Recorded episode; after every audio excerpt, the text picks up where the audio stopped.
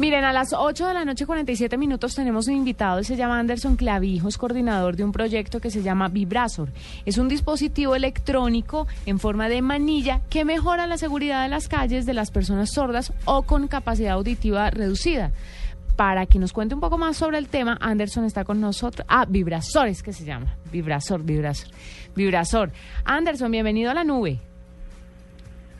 Muy buenas noches para usted y toda su amable audiencia. Eh, qué bacano, qué bacano poder hacer parte hoy de este programa tan importante. Ah, Anderson, cuéntenos un poquito de Vibrazor. Vibrazor. Vibrazor. Vibrazor. Vibrazor. Vibrazor es un dispositivo electrónico que capta las ondas sonoras producidas por los equipos de los carros y las motos y las convierte en señales vibratorias y luminosas con el único objetivo, nada más y nada menos, de informarle a las personas sordas eh, sobre alguna situación de peligro, porque consideramos que el pito es para indicar peligro o hacer alguna advertencia. Esa última parte no, no la escuchamos. Usted como que está de vacaciones y está al lado de una playa. Sí, yo creo que está como, como, sí, eh, eh, se su, No, estoy saliendo, estoy saliendo de la universidad, entonces eh, hay una corriente de aire por ahí pasando. Venga, entonces quédese quietico un momentico. ¿Cómo, cómo? Quédese quietico un momentico para que no se nos vaya mucho. Es que, es que se, se escucha mucho el sonido del aire y no alcanzamos a escuchar lo último, pero, pero eh, eh, Anderson, ¿quiénes participaron de este proyecto? ¿Cómo, cómo lograron echarlo en, en marcha? ¿Y cuándo los, eh, los, los, ciudadanos. los ciudadanos que tienen estas, estas limitaciones pueden hacer uso de esta tecnología que por supuesto es colombiana y es muy relevante? Bueno, inicialmente este dispositivo se desarrolló en la institución educativa Juan N. David del municipio de Itagüí. Hace parte del proyecto de investigación Pollux eh, y está pues con el apoyo de la alcaldía de Itagüí y de todos los entes aquí en el, municipio y pues con el, con el apoyo de la Secretaría de Educación y del alcalde. Eh, ha sido diseñado, construido eh, en este proyecto Pollux, el equipo liderado por la profesora Paula Rivadeneira, por mí, y dos estudiantes sordas, Isamar y Caterín, que, es lo más significativo, que muchachos de colegio participen de, un proyecto de investigación de, este, de esta categoría. Eh, en estos momentos es un proyecto de corte académico. Lo único que pretendemos con ellos es que estos muchachos, en especial los sordos, se enamoren de, del conocimiento, de la investigación, del trabajo en equipo. ¿Ya? Bueno, ¿y cuándo, y cuándo, y cuándo, y aunque es un proyecto académico, se lo van a entregar a la empresa privada para que lo desarrolle, al Estado?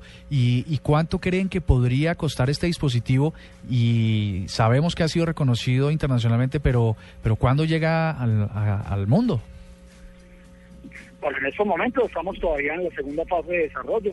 Lo convertimos en una aplicación, la llamamos Vibración New Generation Estamos trabajando para convertirlo también en un dispositivo que ayude a, los niños en los primeros años de vida con discapacidad auditiva. O sea, estamos es, como en esta parte de desarrollo, implementación y de seguir investigando.